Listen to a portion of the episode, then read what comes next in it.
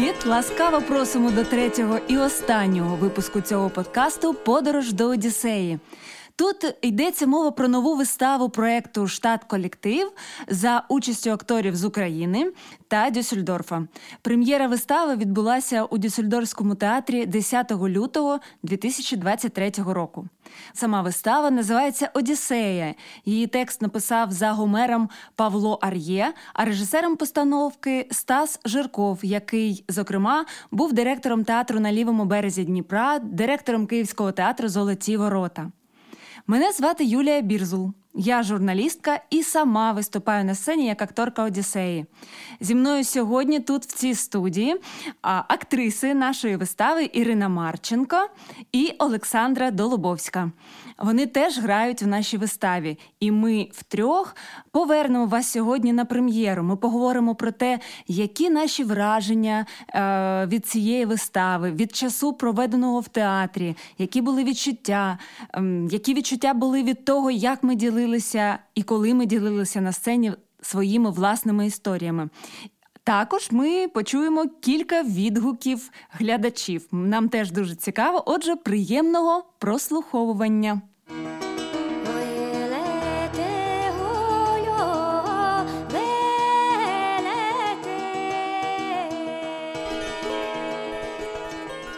Дівчата, давайте так запитаю е, вас про те, що, по-перше, дуже рада, що ми сьогодні тут разом. Скажіть, будь ласка, от 12 днів тому ми о, зіграли перший раз свою першу хтось першу в житті прем'єру. І який був цей день для вас? Давайте згадаємо. От Іра, почнемо з тебе. Я хочу трошки е, слухачам розказати, що Ірина Марченка, вона не професійна актриса. Це був її перший досвід на великій сцені. Вона взагалі за фахом економіст, але на сцені зажигала за відгуками глядача як справжня актриса. Розкажи про свій досвід. Так, я не маю ніякого відношення до артистичного світу. Взагалі, для мене цей день цей день був феєричний. Це було, ем, ну, можна сказати, це був мій день народження. Другий, так? Другий, угу. як акторки як людини, котра вперше виступала взагалі на сцені. І одразу ж це була сцена великого, класнючого, е, професійного театру в Дюссельдорфі. Ну, ти хвилювалась? Ти так говориш, наче ти не хвилювалась взагалі. Хвилювалась це не те слово, яке описує мій стан я тремтіла. Я думала, що я розсиплюся, коли вийду на сцену. Так і що не розсипалось? Що тобі допомогло? Мені, Як ти? Мені допомогло те, що е, коли я побачила таку кількість людей, які купили квітки, приїхали, сидять і дивляться на нас, я дуже відповідальна людина, і тому я зібрала все, що в мене залишилось на цей день, і знала, що я е, повинна не підвести дівчат всіх, угу. не підвести режисера, сценаріст, всю нашу групу і глядачів. Слухай, ну ти не підвела. Саша, розкажи про свій досвід. Який, е, Яким цей день був для тебе? Ну, це моя не перша вистава зовсім в житті, але е, досі так, так, так. Вибач, я тебе переб'ю, бо я сказала, що Ірина не дотична до театру. Саша все-таки дотична до театру людина, тому що вона навчалася в Харкові на режисурі, так на в інституті культури е, в коледжі в коледжі культури на режисера. Тобто, Саша трошки взагалі театральна людина, можна сказати. Розкажи про свій досвід тут. А... І от, е, незважаючи на те, що це була зовсім не перша вистава, взагалі, яку я граю, відчуття досі таке, ніби от я досі стою на цій сцені. І коли я зараз почула, що минуло вже 12 днів, mm-hmm. це мені трішки так е, підірвало мозок, тому що ну, досі бачно ці очі глядачів. Живі відчуття, так, наче досить, вчора відбулося, досить да? таке е, енергетичне, не знаю, підпитка якась от угу. відчувається таке атмосфера, воно дуже так смачне тягне. Угу. То, дівчата, взагалі погодьтесь, що е, коли ми репетирували, це була зовсім інша атмосфера. А коли так. в залі стільки людей, а зали ми грали, у нас була передпрем'єрний показ 8 числа. На нас дивилися глядачі, потім 10-го, потім ми вже зіграли третю нашу виставу. Зала була повна, тобто не було жодного вільного місця. І це такий просто обмін енергіями з залом відбувався. Так, під час так? під час репетиції це взагалі ну, не відчувалось, не зрозуміло було, як воно повинно виглядати. Тому що дуже багато репетицій проходили е, по групах, і угу. ми ну, зовсім не розуміли, як це виглядає разом. І от тільки 8 числа, коли ми вийшли на глядача, угу. це все відчулося, почулося і взагалі. Е, склалася вся ця картина, яка зараз є. А скажи, Ір, от ти перше відчула, Саша мала досвід, а ти перше відчула реакцію на свої слова, бо у тебе така сцена там і жвава, є такі моменти веселі, сумні, ностальгічні і трагічні. Тобто в тебе такий монолог, е, весь спектр емоцій. От коли ти чула реакцію глядача, е, що це тобі допомагало, чи ти чи збивало? От яка була реакція на все це, що відбувалося від глядачів? Ну, спочатку я скажу, що я взагалі думала, що не буде ніякої реакції. Що я ну ну що, ну що я? Ну ну. Ну, не можу я, економіст, грати е, на сцені і достучатися до людей.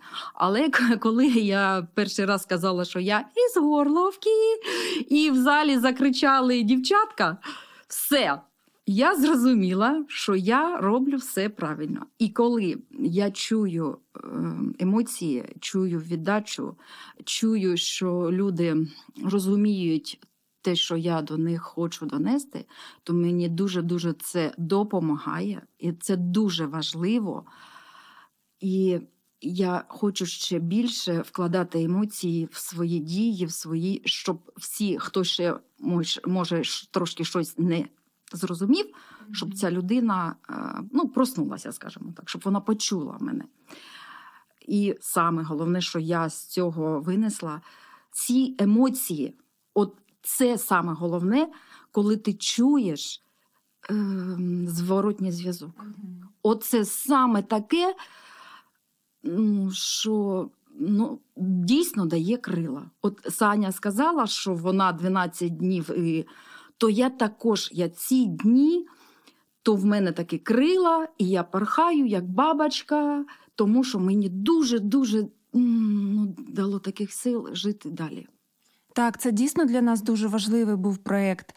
І а, глобально, в плані того, щоб донести інформацію до німецького глядача, те, що вони про що вони не можуть почути в новинах, це наші власні історії, е, реальні історії, наші або тих, кого ми знаємо, або тих, з ким записав інтерв'ю Павло Ар'є під час е, роботи над цією виставою, п'єсою. Але ще й для нас це була. Ми вже багато говорили з вами про це, що це була для нас така терапія. Для кожної з нас це важлива, важлива вистава.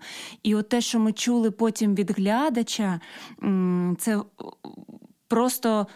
Невід'ємний, необхідний зворотній зв'язок. Правильно ти кажеш, Ір, дійсно. І хочеться, чесно кажучи, щоб і наші глядачі послухали, що казали після вистави ті, хто її вже побачив. Отже, давайте послухаємо що казали, які коментарі нам залишили наші глядачі?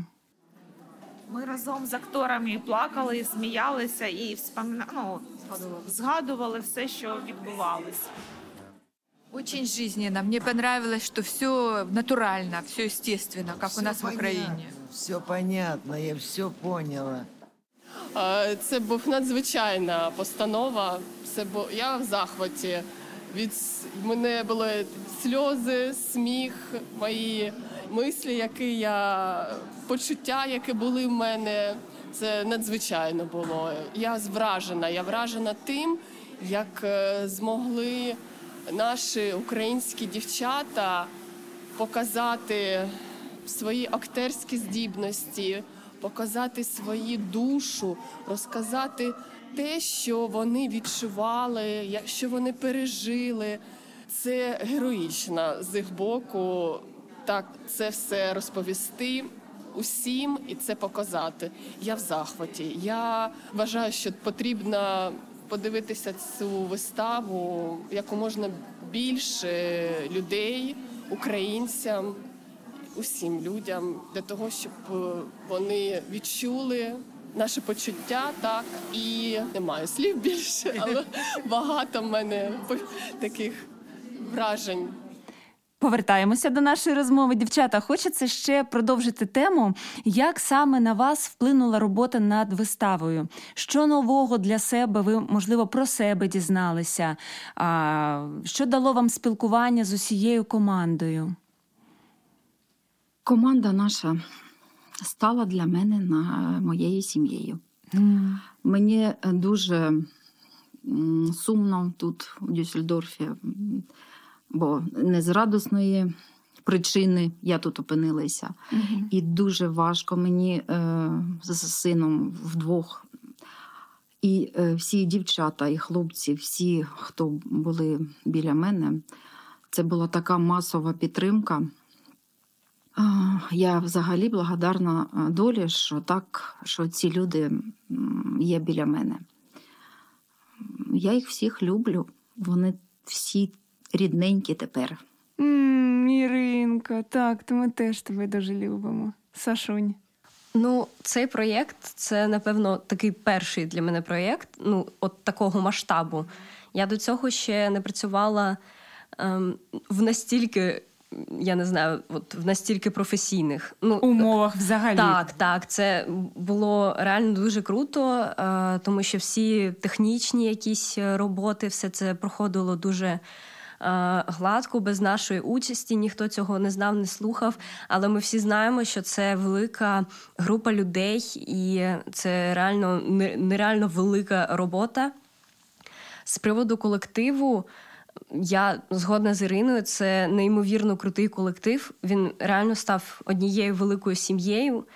І ну, навіть німкені, з якими було іноді складно спілкуватись через незнання мови, ми з ними так споріднились дуже сильно, і, взагалі, з кожною людинкою, яка є в цьому проєкті, вона надає мені такий більший штовх е, до наступних цілей. Ну, це такий взагалі найкращий проєкт, напевно, в якому я брала участь. Ну так, чесно кажучи, е, для мене також е, просто це стало таким першим великим ковтком свіжого повітря від приїзду сюди, не дивлячись на те, що взагалі німці е, нас дуже м, приймають гостинно, і ми постійно відчуваємо підтримку від німецьких людей. Але от саме тут, чесно кажучи, мої особисті якісь стереотипи, які кліше, які були м, раніше до цієї країни, до німців, що вони такі суворі, не дуже, скажімо так не те, щоб не привітні, а не емоційні. Це зовсім не так. Саме е, тут, в нашому колективі, ми познайомилися з німецькими актрисами, і вони просто кожного дня питали у нас, як у нас справи вдома, що у нас е, в країні. Вони нас повідомляли про те, що будуть відбуватися дівчата. Завтра буде відбуватися е, тестування повітряної тривоги. Ви можете злякатися. Вони нам попереджали, це була така увага з їхнього боку, що це дійсно ну дуже дорого коштує. Потім мені здається важливо, що вони дізнавалися про нас, а ми дізнавалися про них. І ми дійсно такий обмін культурами, обмін ну, піснями, історіями. Тому так, це дуже рецептами, кулінарними. рецептами, так, кулінарними. Слухайте, скажіть, будь ласка, а що мені цікаво? От зараз а, ми проговорили про те, що в колективі що кожен взяв, виніс з нашого спілкування? А чи було вам корисно ділитися вашими історіями? Ну, от, от саме корисно для для тебе, наприклад, Ірина, да? От ти розказала свою історію, промовила її на сцені. Як ти вважаєш, це якось вплинуло на тебе? Воно так. це на мене дуже сильно вплинуло. Я стала сильніша. Коли чуєш е, своє життя, наче як е, зі сторони, то розумієш, що ну, не кожна людина може такий іспит пронести, а ти зміг, вийшов е, гордо піднятою головою, то ти взагалі молодець. І тому я чую себе ну, більш впевненою Мгм. після Саш, цього. А так, А ти? це неймовірний досвід, тому що я вважала і зараз вважаю, що розповідати якісь особисті історії це дуже складно на публіку таку велику, і ти повинен розуміти, що ти виносиш е, своє щось особисте на сцену, і це, начебто, береться для інших цілей, і це дуже важко зрозуміти, тому що це, начебто, вже не твоє, але твоє. І те, що це все виходить на таку велику кількість людей, ще дуже сильно допомагає, тому що це як до психолога приходиш, і ви разом е, з глядачами. Пропрацьовуєте всі ці речі, які в тобі якось е, зажаті були. Ну, це як відкриття таке. Ну, тобто потрібно вміти всі речі, які тобі не дуже приємні, е, розказати і пропрацювати їх для себе. Це так дуже важливий досвід. А страшно було? От ти розказуєш там про свою особисту історію, про те, що відбувалося з мамою, як ви переїжджали. Це почули. Я знаю, що були твої однокласники, так, е, які ходять з тобою до школи чи до коледжу, як правильно. А, тобто мама дивилася, так? Дивилася виставу? Е, мама ще, ні? на жаль, так, не... не- не страшно, як очікування. Що вони кажуть? Ті, хто вже були, в мене ще була одна з моїх е, педагогів, яка Мгм. вивчає з нами німецьку. Вона була в захваті. Вона сказала, вона до мене підійшла, так прям взяла за руки, сказала: Я дуже хочу, щоб це виходило на я не знаю, просто. Мирову арену, щоб це майже не по телевізору крутили, щоб це було просто щоб побачили всі, тому що вона взагалі з Молдови. А, і вона сказала, що до цього часу я не дуже розуміла. І зараз я зрозуміла повністю. Що і відбувається так. в Україні, так? І з І, так, і ще вона поділилася історією. Вона сиділа поруч з е, німкенію, е, їй, напевно, приблизно 80 років. І вона сказала, що ця, ці всі історії їй нагадали про Другу світову. І вона сказала: я от відчула себе знову там, але я відчула це з погляду сильних жінок. І це також мене дуже надихнуло, тому що ну я почула відгук е, не тільки людини, від якої я це дуже чекало, але ще й іншої людини, яка також змогла відчути, я гадаю, дуже важливі для неї почуття. Так, до мене, до речі, теж підійшла е, дівчина після прем'єри. А, Благо була наша Ольга Фіш, яка переклала, і вона сказала, що до цього вона слідкувала за новинами про те, що вона знала про те, що відбувається в Україні, але вона каже, що вона навіть ну, на 10%, на 10% не усвідомлювала, наскільки все страшно і наскільки все те, що відбувається у нас зараз вдома, наскільки все жорстоко, жахливо і. Тобто, дійсно, наша вистава відкриває очі людям. Сподіваюся, серця, і вуха, і вони будуть не, не забудуть про нас. Це Підштовхує їх однозначно. надія, да? Так, е, слухайте, ну ми от затронули цю тему. Скажіть, будь ласка, скоро вже річниця повномасштабного вторгнення, тобто 24 лютого. Як зараз ви можете сказати, як можливо змінилися ваші погляди на війну, на власну ситуацію? Можливо, змінилися якісь очікування? Змінилися. На жаль, я все більше ненавиджу Росію, ненавиджу Путіна і ненавиджу людей, які підтримують його. Е, Мене дуже схвилювало той факт, що тут, у Дюссельдорфі, дуже багато людей, які є е, росіянами за походженням, і вони жив- живучи тут, в Дюссельдорфі, вони підтримують війну. Е, Вони мають негативне ставлення до нас, до людей. Вони кажуть, вони нам не вірять, вони кажуть, що ми все це видумуємо. Е, Тому мені дуже хотілося якось цю ситуацію змінити, і саме тому я е, дуже рада, що я в цій виставі. Може, хоч тут якось ми зможемо до них достучатися. І я радію від того, що я тут, тому що я розумію, що це мій фронт, і я маю тепер е, донести до кожного, щоб ніхто не сподівався, що ми захищаємося, що ми повинні вистояти і перемогти. Угу. Насправді це дуже складне питання через те, що воно в собі не знаю, тримає агресію, ненависть. Я не знаю, це просто. А, Ну, звісно, до війни не одна адекватна людина не буде ставитись добре. І е, це дуже складно взагалі казати про війну, тому що складно пояснювати людям, які не розуміють і не хочуть розуміти, е, але іноді це доводиться робити. Ем, Іноді хочеться просто, я не знаю, запхнути їх якось в якусь коробку і відправити поштою е, до України, тому що це неймовірно жахливі події, які там відбуваються. І річниця, я, я не знаю, реально просто жахливо. Ну, вже цілий рік йде повномасштабна війна, яку досі не хочуть е, признавати. Це дійсно взриває мозок. Так, тому що війна йде давно. Війна у нас іде вже 9 років. Один з них е, повномасштабне вторгнення.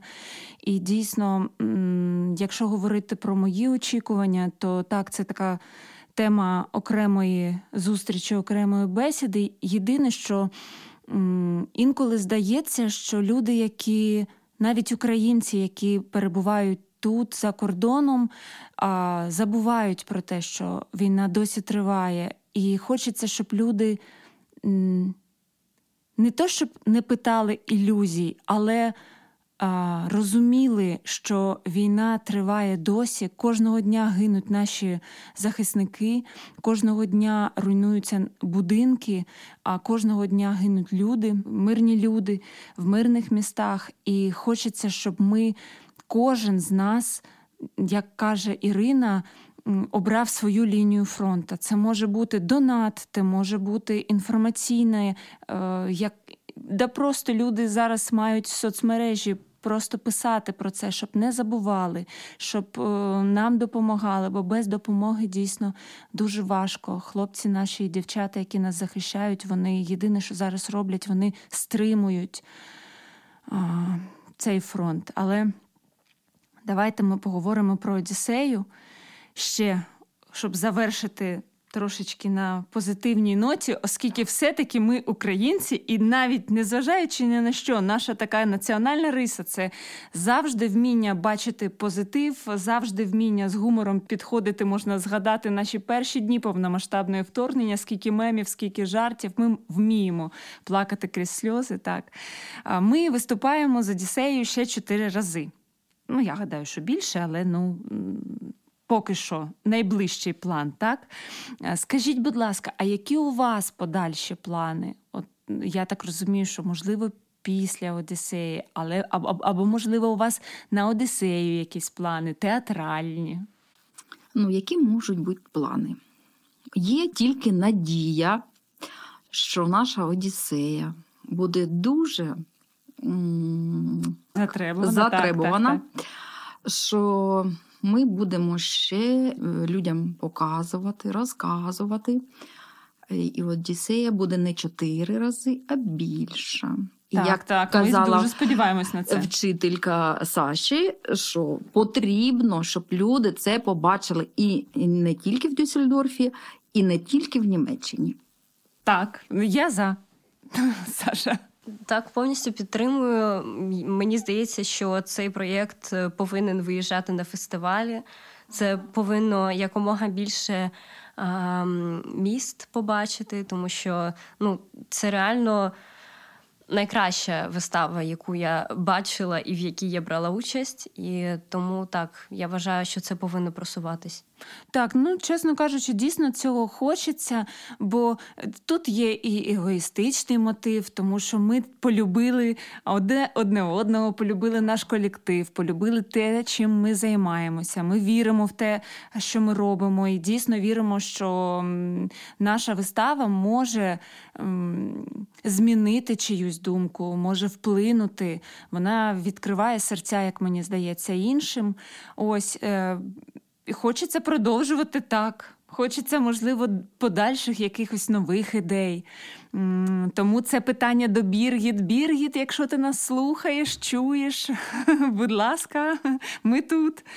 Ось, а для всіх, хто слухає нас зараз, я ще раз хочу сказати, що у березні ви зможете побачити Одіссею ще чотири рази тут, у Дюссельдорфському театрі. Квитки можна придбати тут у касі або онлайн. Я, наприклад, е, купляла їх онлайн. Дівчата, дорога Іринка, Олександра, дякую вам, що ви були тут. Можете попрощатися з нашими слухачами побажати їм всього найкращого?